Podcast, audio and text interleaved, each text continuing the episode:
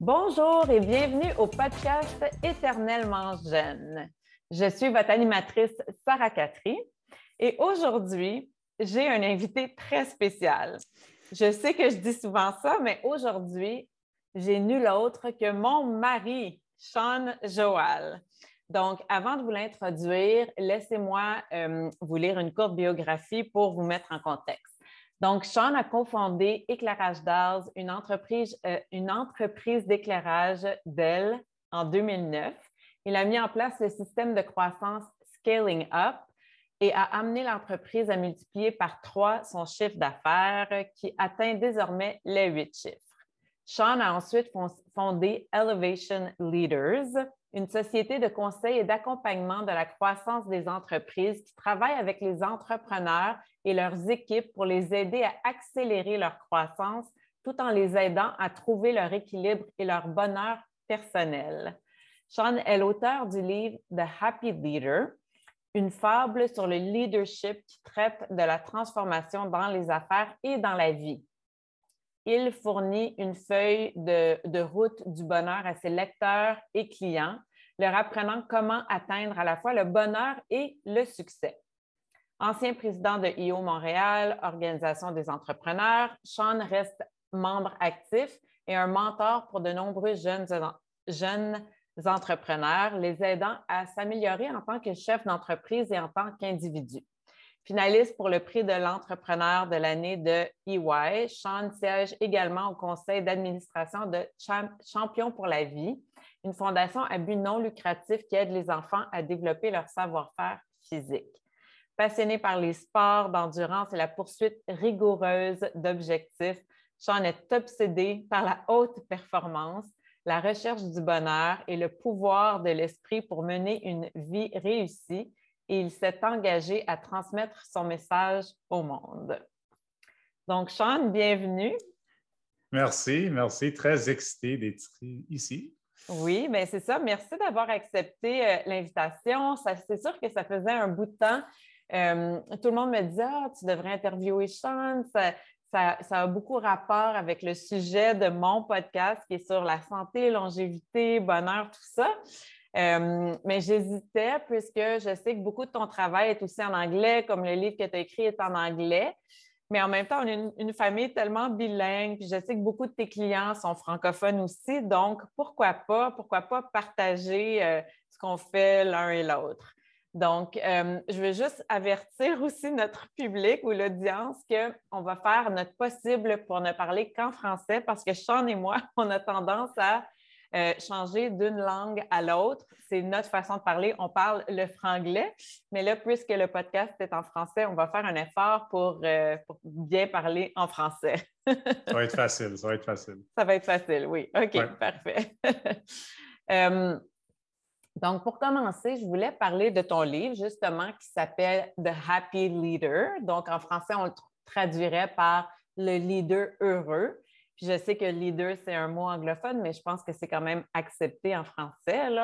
Donc, euh, peux-tu nous parler de ce livre? Pourquoi tu l'as écrit? Euh, ça, parle de quoi? Euh, je te laisse. Vas-y. Absolument. Donc, le livre, ça fait huit ans que je l'écris. Donc, il y a des gens qui vont dire Waouh, quel parcours! Tu as pris toutes tes expériences. Mais je pense que la réalité, c'est que j'ai juste procrastiné. J'ai pris trop de temps à l'écrire. J'aurais dû l'écrire plus rapidement mais avec les entreprises et avec la carrière, c'était difficile d'écrire. Je faisais ça le soir, souvent à 9-10 heures, dans un peu de temps perdu juste avant de me coucher. Donc, ça fait huit ans, c'est la réalité, je ne vais pas m'en cacher. Euh, le livre, euh, spécifiquement, moi, j'ai tout le temps suivi beaucoup d'auteurs qui ont écrit des livres plus comme une forme histoire. Donc, moi, quand je lis un livre d'affaires, il y a beaucoup de livres d'affaires qui c'est vraiment des points fais ci, fais ça, très clair, des méthodologies, des structures. Moi, je voulais aller plus dans l'émotionnel. Je voulais plus compter l'histoire de quelqu'un qui a beaucoup de difficultés dans sa vie.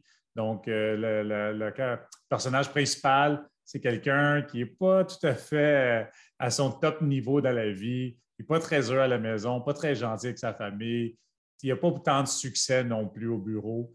Et la combinaison, la combinaison de tout ça fait qu'il n'est pas un gars très heureux, honnêtement. Et là, tout d'un coup, il rencontre quelqu'un qui va lui montrer le chemin du bonheur.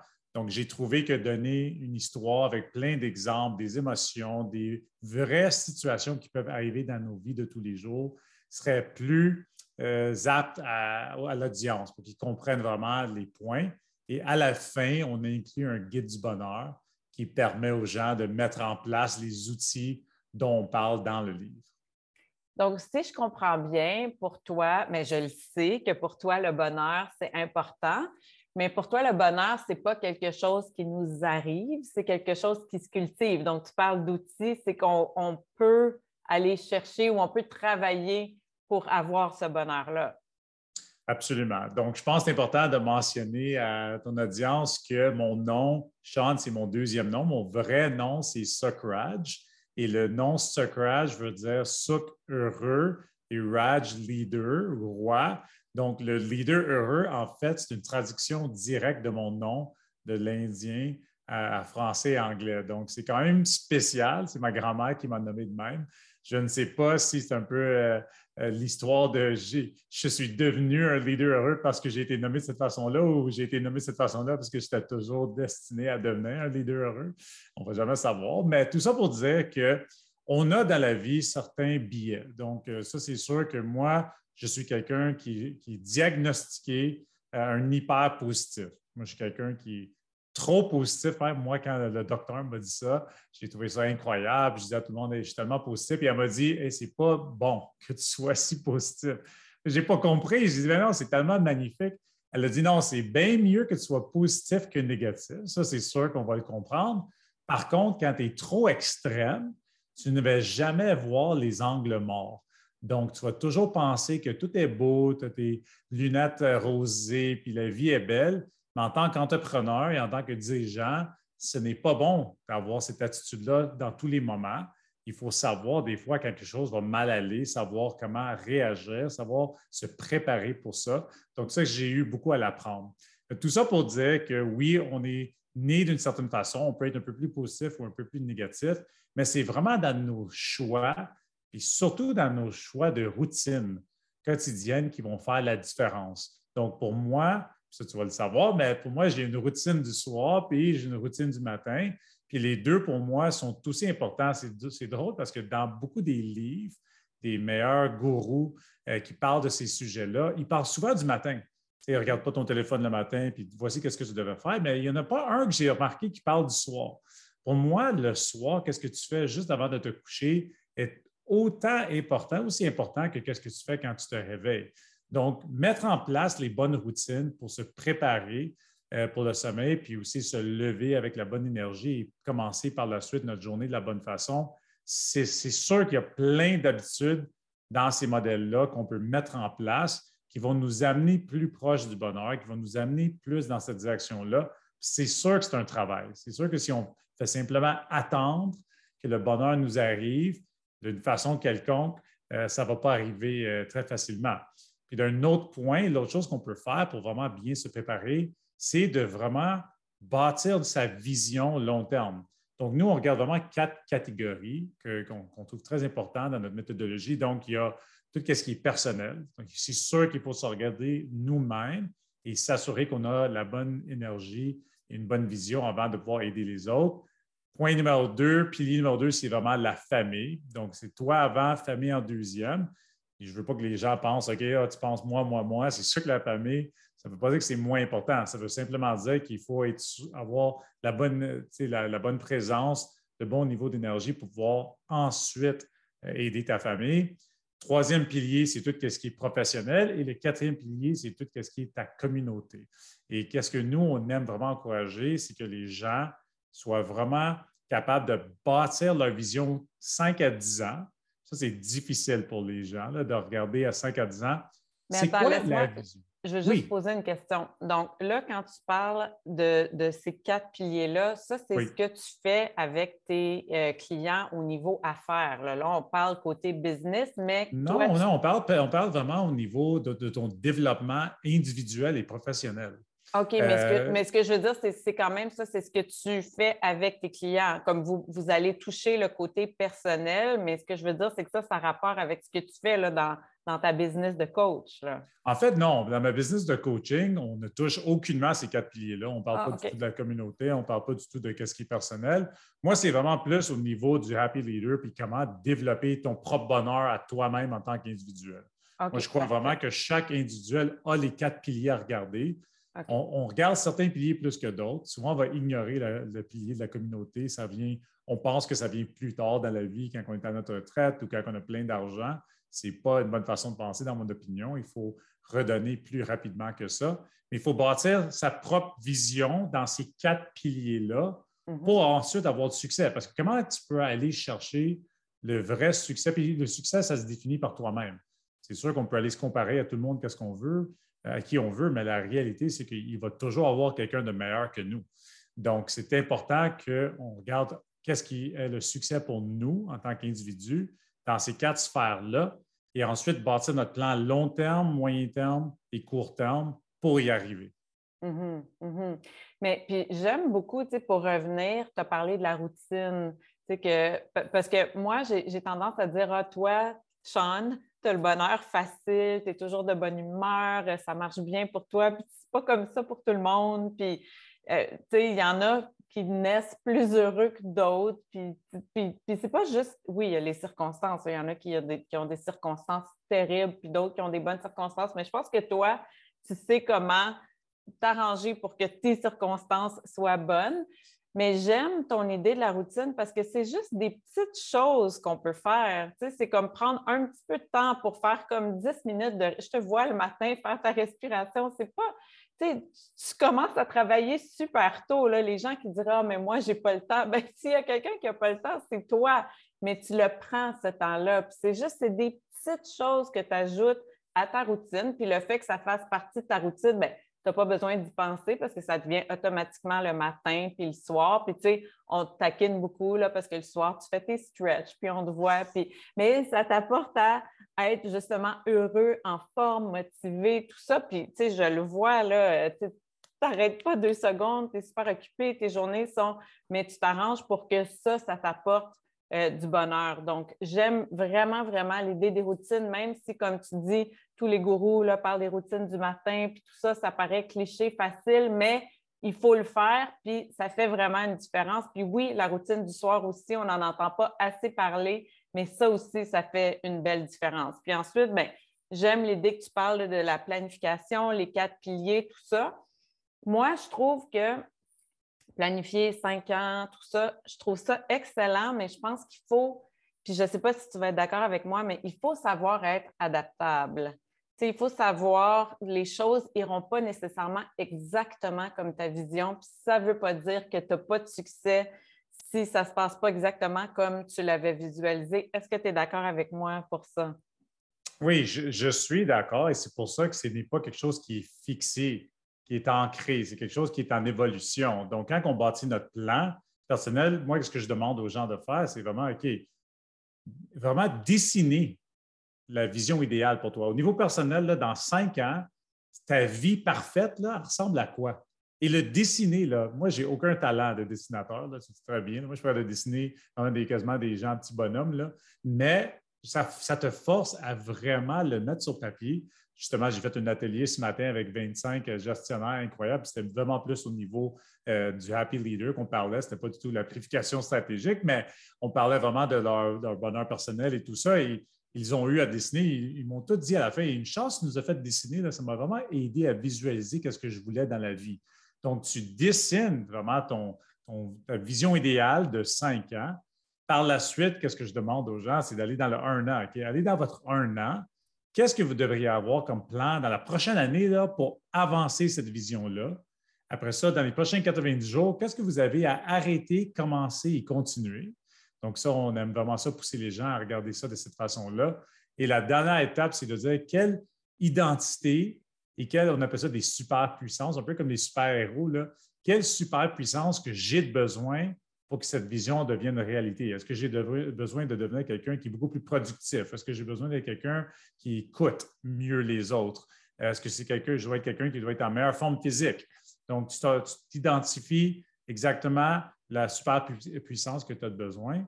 Et c'est vraiment cette étape, c'est trois, quatre, cinq étapes-là qui vont permettre de mettre ta vision en place. Et ensuite, c'est quelque chose qu'on devait regarder mensuellement à chaque trimestre et on le rebâtit à chaque année parce qu'il est en évolution, justement.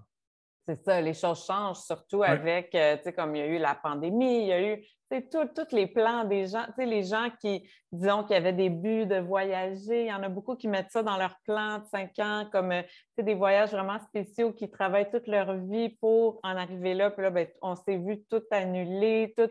Fait qu'il faut savoir, au lieu d'être découragé, puis euh, ben, on a le droit à un peu de découragement, mais après ça, il faut savoir comme rebâtir la vision ou comme s'adapter justement pour rester sur la voie du bonheur. Oui, absolument. Et je veux revenir un peu sur le point que tu as mentionné avec les routines et tu as parlé spécifiquement de temps. Puis je mm-hmm. pense que le concept du temps est vraiment mal compris par la plupart des personnes les gens, ils disent la même chose que tu as mentionné. Je n'ai pas le temps. Mais cette attitude-là et cette expression-là, en fait, est complètement fausse dans, plusieurs sens. Quand que tu mets en place une routine qui marche vraiment bien pour toi, tu vas gagner du temps, tu ne vas pas en perdre. Tu n'es pas en train de te mettre quelque chose de plus. Tu es en train de maximiser et de t'assurer que tu vas mieux utiliser ton temps dans la journée après. Je donne l'exemple. Si tu commences ta journée la première chose que tu fais, c'est que tu prends ton cellulaire, tu commences à répondre à des courriels, tu commences à répondre à tes textes, à tes WhatsApp, à toutes sortes de messages que tu reçois. Maintenant, tu as perdu le contrôle. Tu n'as plus aucun contrôle sur ta journée. Ton cellulaire et tous les gens qui sont dans ton cellulaire ont contrôle de ta vie maintenant. Tandis que si tu te lèves et tu te dis, OK, c'est quoi l'intention que j'ai pour cette journée aujourd'hui? L'exemple parfait, c'est ce matin, je me suis levé, moi, j'ai donné une conférence. Moi, mon intention de la journée, c'était être le meilleur conférencier possible pour les 25 gestionnaires à qui je vais présenter. Ça, c'était l'intention que j'avais pour la journée. Je fais mes étirements, puis j'ai visualisé vraiment qu'est-ce que ça représente pour moi. Si j'avais commencé ma journée avec mon téléphone, puis là, j'ai huit feux à éteindre, puis plein de gens qui m'ont des questions, là, j'arrive à ma présentation et quoi? Comment que je vais me mettre dans le bon état d'esprit pour pouvoir donner et livrer quelque chose de spectaculaire? Ça va être très difficile. Donc, c'est plus une question de contrôle puis d'influence, puis de dire si tu mets une routine qui est très solide au début de ta journée et en fin de journée, tu vas être encore mieux préparé et ça va te sauver du temps. Ça ne va pas rajouter du temps. Mm-hmm. Bien, définitivement, tu es l'exemple de ça parce que on, euh, on habite ensemble, mais nos vies sont tellement différentes. Puis moi, je vais souvent penser comme Oh mon Dieu, j'ai pas le temps pour telle chose. Mais toi, tu es six fois plus occupé que moi, puis je te vois là, courir d'un bord puis de l'autre, mais tout ce que tu fais, tu le mets à ton agenda. Donc, tu accomplis tellement. Puis, tu sais, en anglais, on dit, on dit souvent, euh, ben, je pense que ça se dit en français aussi, mais quand tu dis, euh, si tu veux comme que quelque chose soit fait, donne-le à une personne occupée. Tu sais, give it to a busy person parce qu'on sait que cette personne-là va le faire, mais justement, je pense que tu es quand même très productif, puis tu mets tes, tes, entraînements, tu les mets à ton horaire, tu mets ta méditation à ton horaire, tout est à ton horaire, puis tu t'assures de faire ces choses-là, puis j'imagine que c'est des choses qui, pour toi, c'est comme tu viens d'expliquer, ça t'apporte du, ça t'apporte des bienfaits. Puis je pense que si les gens mettent ces choses-là en place, euh, ils vont voir avec le temps aussi, c'est ça que ça, t'apporte des bienfaits. Donc, ça vaut la peine de le faire, là, puis de, s'organiser pour ajouter ces petits éléments de la routine à ta vie de tous les jours parce que si tu es quelqu'un d'occupé, tu ne peux pas dire Ah, tu sais, dans six mois, je serai moins occupé. Non, c'est ta vie. Donc, fais-le maintenant. Là.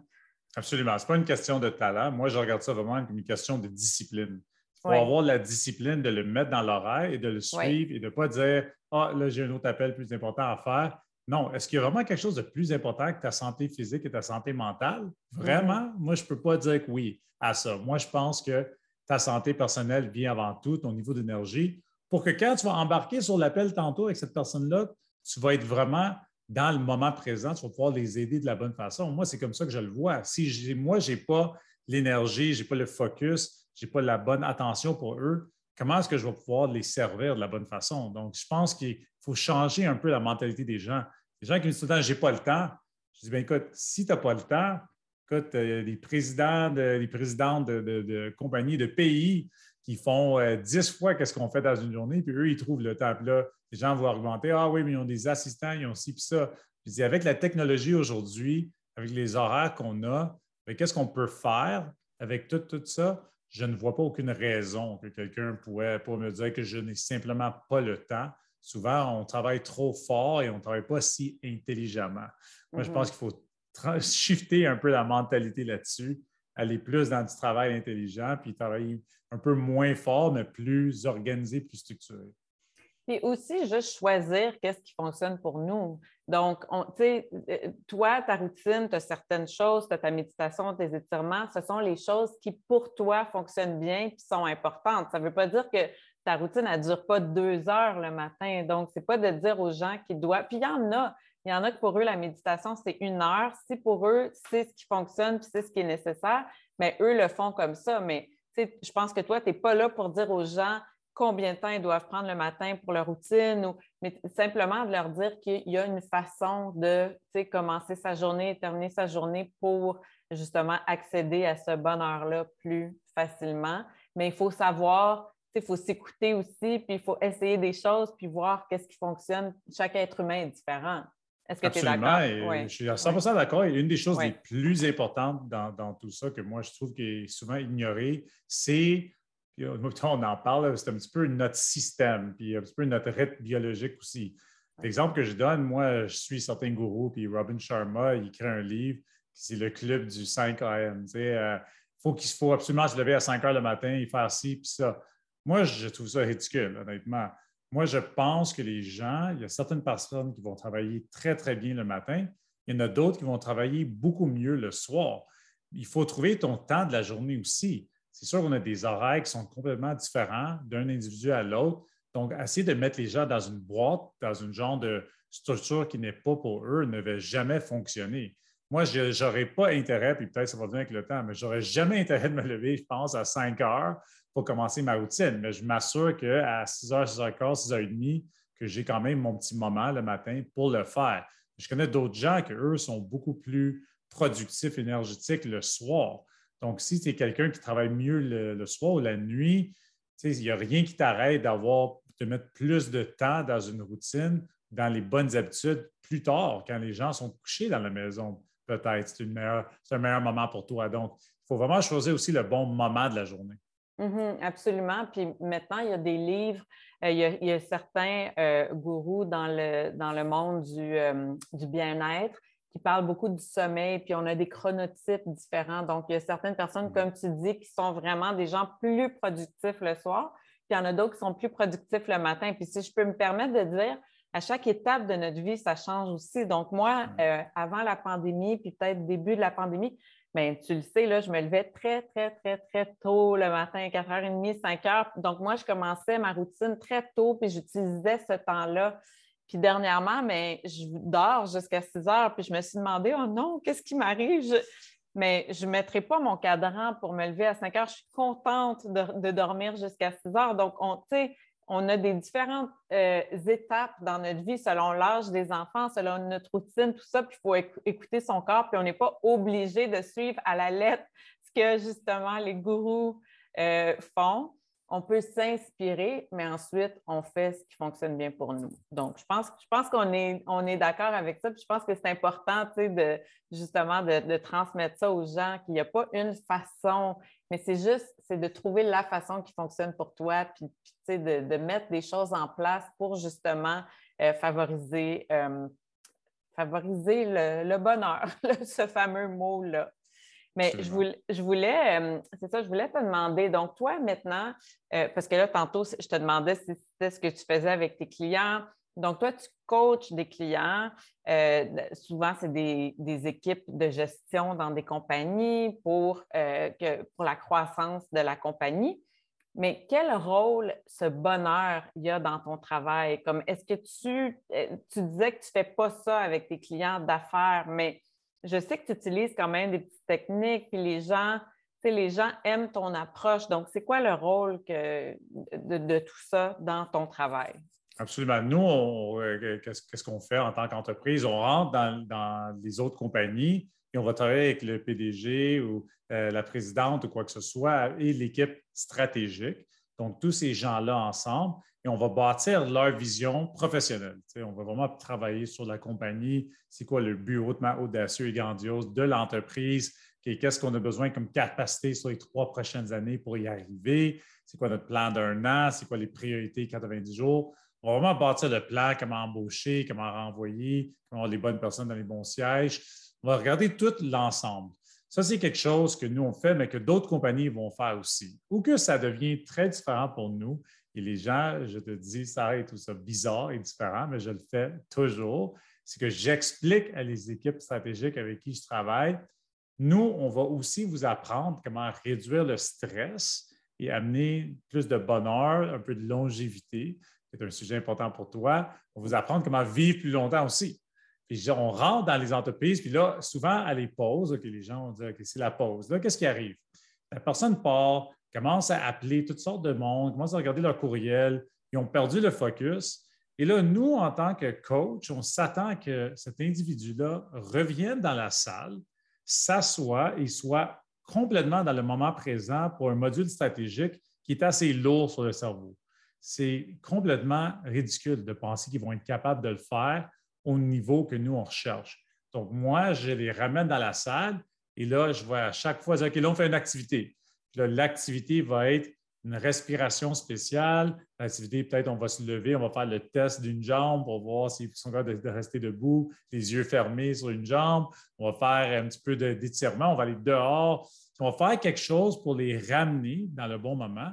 Mais c'est aussi des trucs que je leur explique, ils vont pouvoir utiliser partout dans leur vie. Ce n'est pas juste pour ce qu'on vient de faire là. Je dis, moi, je voudrais que vous intégrez ces éléments-là dans votre vie de tous les jours.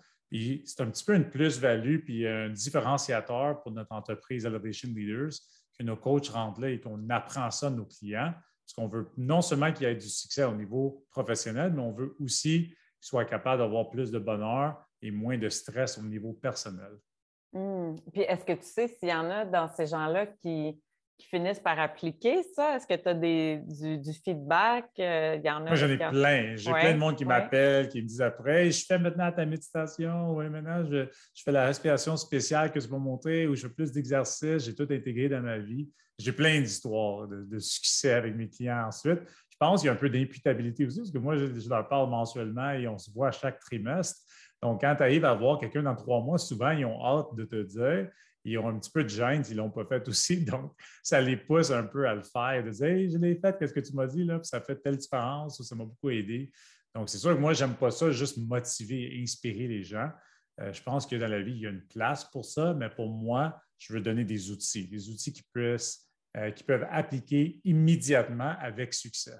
Hum, puis je suis certaine aussi que si s'ils aiment euh, ce qu'ils font, après ça, bien justement, ces outils-là, il y en a tellement qu'on peut trouver aussi sur Internet. si quelqu'un, euh, tu, leur, apprends une certaine sorte de respiration, bien là, ils peuvent aller, puis ils peuvent pousser plus loin, ils peuvent trouver les outils sur, justement sur Internet, puis pousser plus loin les, différentes pratiques, tout ça. Donc, euh, donc c'est le fun, c'est intéressant. Puis, on avait reçu euh, sur le podcast, on a reçu une ergothérapeute, mais que tu, connais bien, euh, euh, Marie-Ève. Marie-Pierre. Marie-Pierre que je coach. Marie-Pierre, oui, ah, ben, exactement, c'est ça. puis elle, elle, elle, nous disait vraiment, parce qu'on parlait du télétravail, tout ça, puis comment les gens maintenant ne bougent pas assez quand ils sont à leur poste de travail. Justement, ils s'organisent trop bien pour tout avoir comme leur collation, leur drink, tout ça. Donc, ils n'ont pas besoin de bouger. Puis elle nous disait comment c'est pas bon, on n'est pas productif dans ce temps-là. Il faudrait aux 15 minutes se lever puis juste comme se dégourdir un peu, puis tout ça. Donc, j'imagine que pour vous autres de faire ça dans des sessions là, où est-ce que vous décidez des choses importantes pour euh, le futur de la compagnie. Donc, j'imagine que oui, c'est super important là, de prendre le temps de faire un peu de respiration, bouger un peu, tout ça. Donc, euh, donc euh, ça, change vraiment les idées, puis ça met les gens vraiment euh, confortables. je leur apprends, il faut être confortable à être inconfortable, qui, sort d'un mm. bon livre que j'ai lu récemment. Moi, je leur dis tout de suite, même avant qu'on commence un mandat ensemble, c'est la plupart aiment ça. C'est sûr qu'il y a certaines personnes qui sont un peu inconfortables, mais ils ne sont pas sûrs. C'est quoi cette affaire-là qu'on va faire? Mais je n'ai jamais vu, j'ai jamais vu une personne, j'ai jamais entendu quelqu'un se plaindre après qu'on ait fait ces exercices-là, qu'on ait donné ces outils-là qui m'ont dit ah, ben, c'était complètement inutile et pourquoi on a fait ça? on n'avait pas dû perdre notre temps là-dessus. Tout le monde semblait être assez emballé et trouver que ça les aide. Mmh, oui. Puis là, je voulais parler un petit peu du sommet que tu as fait, le Business Elevation, Elevation Business. Voyons, est-ce que tu Business Elevation Summit. Bon, c'est ça. Donc, ça, c'est, ben, juste pour expliquer aux gens, c'est quoi? Euh, c'est un, sommet où tu interviews plusieurs gens euh, en affaires qui ont, qui ont justement euh, du succès en affaires puis qui ont comme une histoire à raconter. C'est des gens souvent très inspirants. Là. C'est, comment tu, les décrirais? les gens qui sont les, invités? Oui, Je te disais que c'est des, hauts performeurs dans leur domaine respectif. C'est les meilleurs, les meilleurs gens de marketing sur la planète, les meilleurs gens de vente, les meilleurs gens euh, stratégiques, euh, exécution, finance. Euh. on est allé chercher toutes les sphères dans le monde des, affaires et on les a amenés sur le sommet. OK.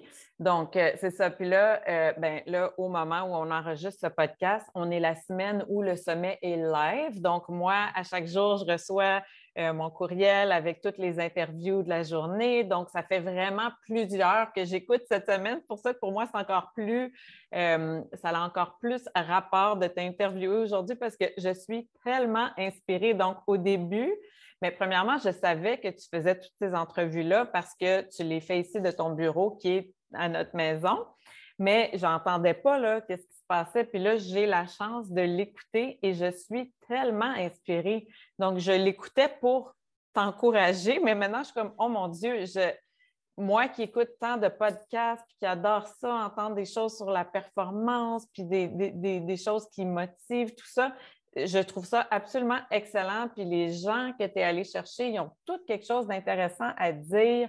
Euh, ce matin, j'ai entendu, euh, en allant courir, j'ai entendu l'entrevue avec euh, Barry Shore qui parle mm-hmm.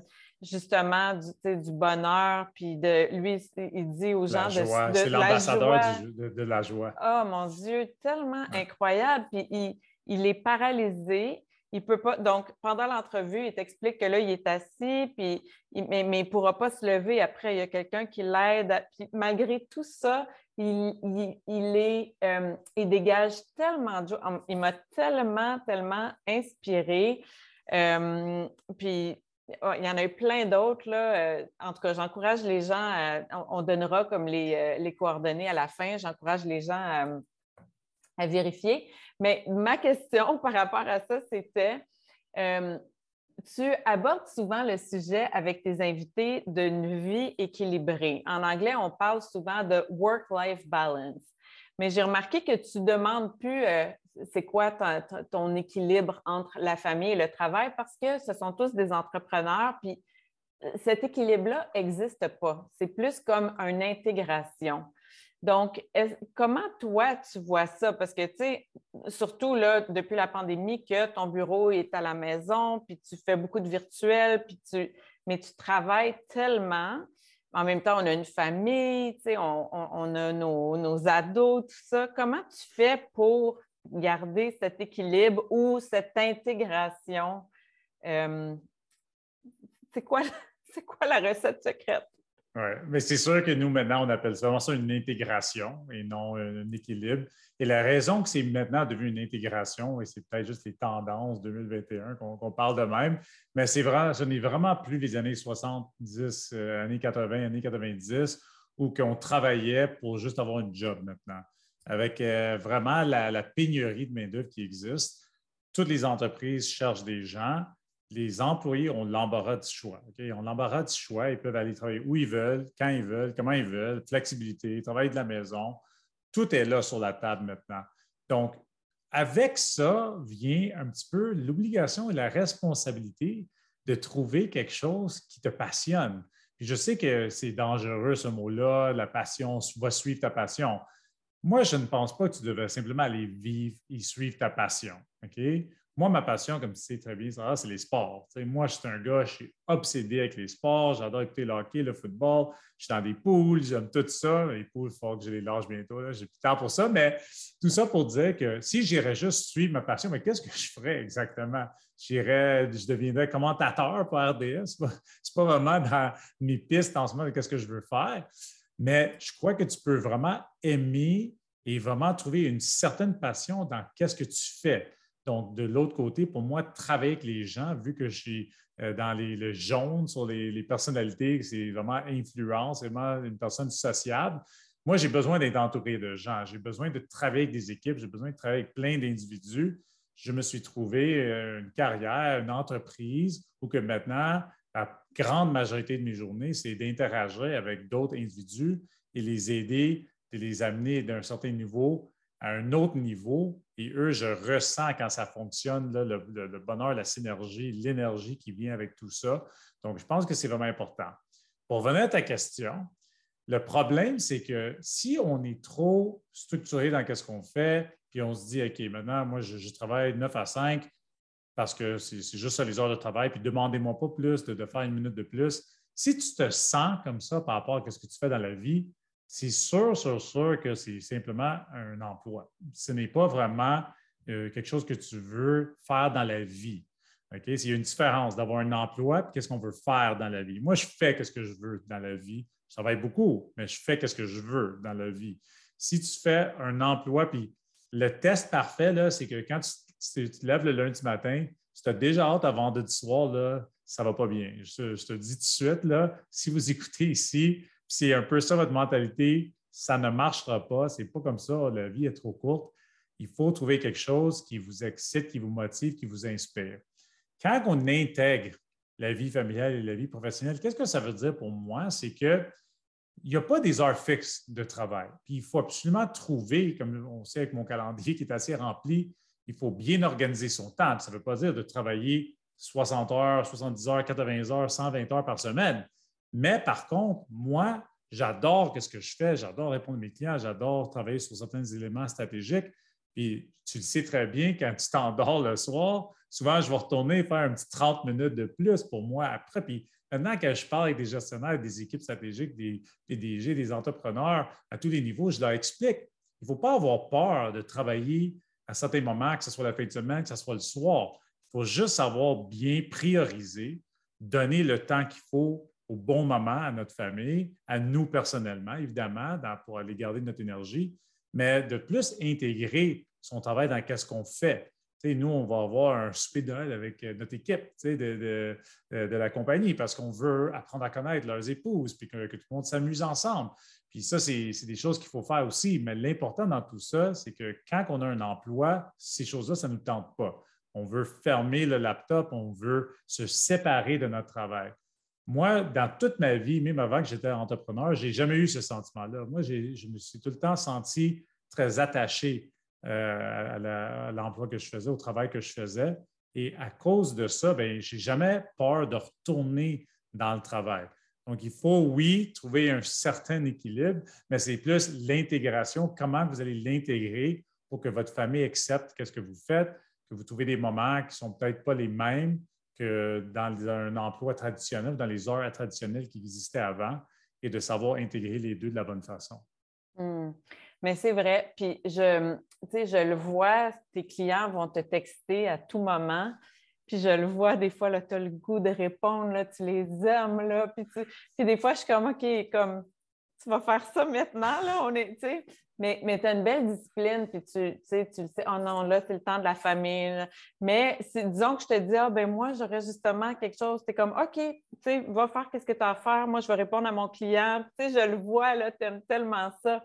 Mais tu sais, moi, euh, si je reçois une demande d'une cliente ou d'un client le soir, souvent, j'essaie de ne pas regarder mon téléphone après une certaine heure parce que je sais que ça va m'empêcher de dormir, pas parce que ça ne me rend pas heureuse de répondre à ce, cliente ou ce client-là, mais juste parce que ça va me faire travailler trop mon cerveau, puis ça va m'empêcher de bien dormir. Donc, encore là, je pense que c'est vraiment une question de se connaître. moi, j'ai comme appris qu'après une certaine heure, puis c'est quand même assez tôt le soir, disons après 8 heures le soir, j'essaie vraiment de ne pas regarder mon téléphone parce que je ne voudrais pas voir un nouveau courriel, une nouvelle demande, parce que ça va me trotter dans la tête toute la nuit. Donc, mais par contre, dès que je me lève le matin, ben, je prends un peu de temps avant de regarder mon téléphone, mais dès que je suis prête à regarder mon téléphone, là, je vais être apte à répondre. Donc, je pense qu'il faut faut savoir se connaître, mais comme tu dis, il n'y a pas de séparation là, partir de 5 heures, on ne pense plus au travail. Mais c'est correct pour les gens qui,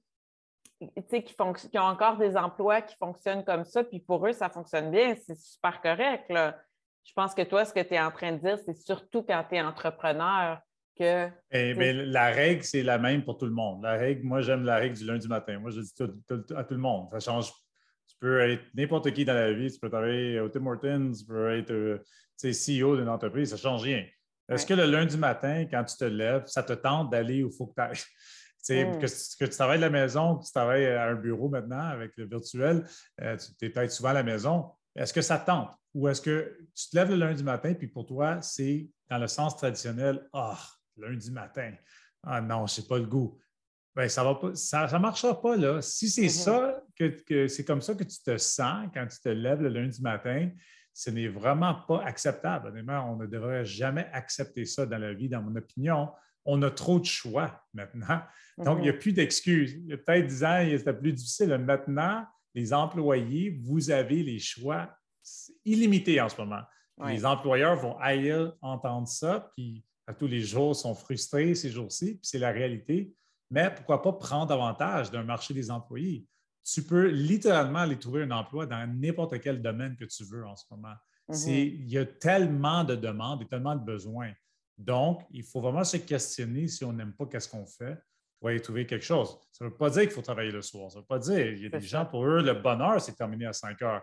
Si ton emploi te permet de faire ça, puis tu sais très bien, euh, Sarah, que notre, euh, notre entreprise familiale d'éclairage, d'ARS, de la première journée, moi et Joey, on a dit aux employés 8h30 à 5h. C'est ça nos attentes. 5h mm-hmm. et 1, là, encore aujourd'hui, avec 50 employés, il reste peut-être deux, trois personnes dans le bureau là, à 5 h Il n'y a mm-hmm. plus personne à 5h1, à 5h1, 5h2 qui est là. Tout le monde est parti. C'est correct, parce que nous, on sait que ça, c'est important pour eux. Puis il y a rarement des employés. Il y en a quelques-uns, mais il n'y en a pas beaucoup qui travaillent le soir chez nous. Ils sont mm-hmm. très efficaces quand ils sont là et on a bâti une, culture que moi, je, considère de classe mondiale. Et les gens adorent ça, travailler chez nous. C'est très rare qu'ils vont partir de, de Dallas euh, parce que, justement, on leur donne énormément de flexibilité. On a des attentes, on s'attend qu'ils travaillent fort, mais on respecte aussi leur rythme de vie et leur, vie familiale. Donc, moi, je pense que c'est plus de ce niveau-là qu'il faut le regarder. Donc, c'est correct d'avoir une séparation. Si tu n'es pas entrepreneur, puis tu travailles à quelque part, tu donnes tu travailles du 9 à 5, du lundi au vendredi, tu donnes ton maximum quand tu es au travail. C'est correct après ça de vouloir le soir et la fin de semaine une séparation pour faire tes autres passions, peut-être les sports, comme tu dis, ou les gens ont de plus en plus des activités maintenant. C'est très à la mode d'avoir des hobbies et tout ça. Donc, c'est correct pour les gens qui choisissent vraiment de faire une séparation entre les deux et non, comme toi, une intégration. Absolument. Et même si tu veux essayer de trouver un emploi où tu peux travailler trois jours semaine, euh, puis dans les trois jours, tu fais 13 heures par jour, puis comme ça, tu as quatre jours de congé, ben, c'est magnifique. Ou peut-être tu veux juste travailler trois jours semaine, six heures par jour, puis tu es capable au niveau financier de l'accepter, ça, et c'est parfait. Mais mm-hmm. même ça, pendant ces trois jours-là, c'est absolument, absolument essentiel que tu aimes qu'est-ce que tu fais. Moi, je, je, ne peux pas comprendre. Puis je sais que euh, c'est peut-être pas correct de dire ça. Il y a certaines situations familiales, des situations qui pourraient arriver qui sont un peu plus difficiles.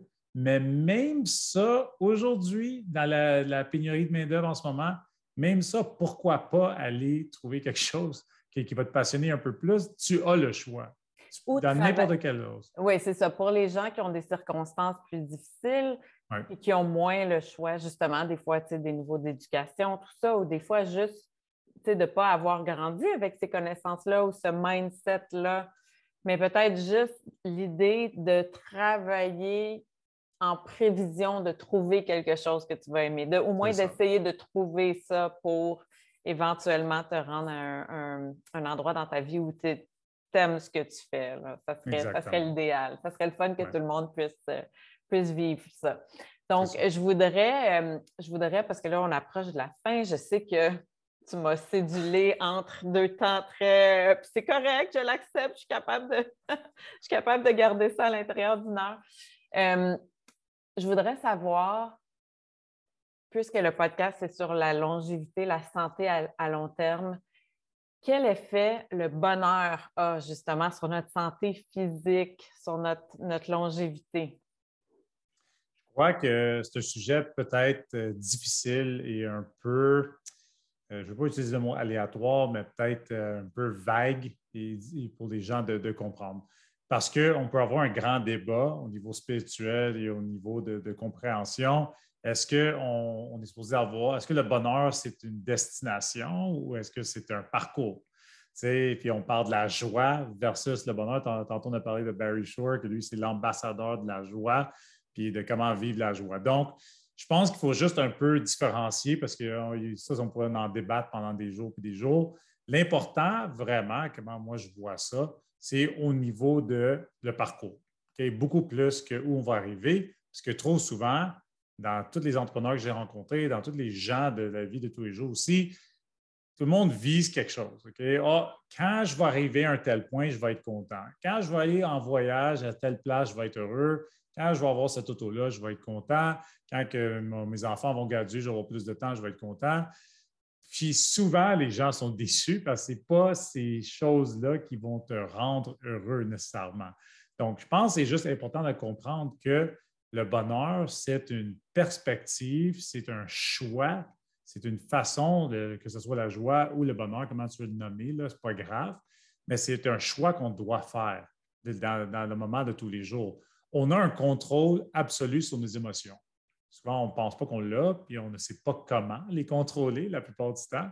Mais si on est capable d'aller comprendre nos émotions et apprendre à mieux les contrôler, on va rapidement réaliser que nous avons le pouvoir de se sentir comment qu'on veut dans la même journée. Ils font des tests sur les gens qui vont simplement regarder une vidéo YouTube un qui regarde quelque chose de super négatif, déprimant, puis quelqu'un qui va regarder quelque chose de, euh, de, positif et qui est très, très énergisant.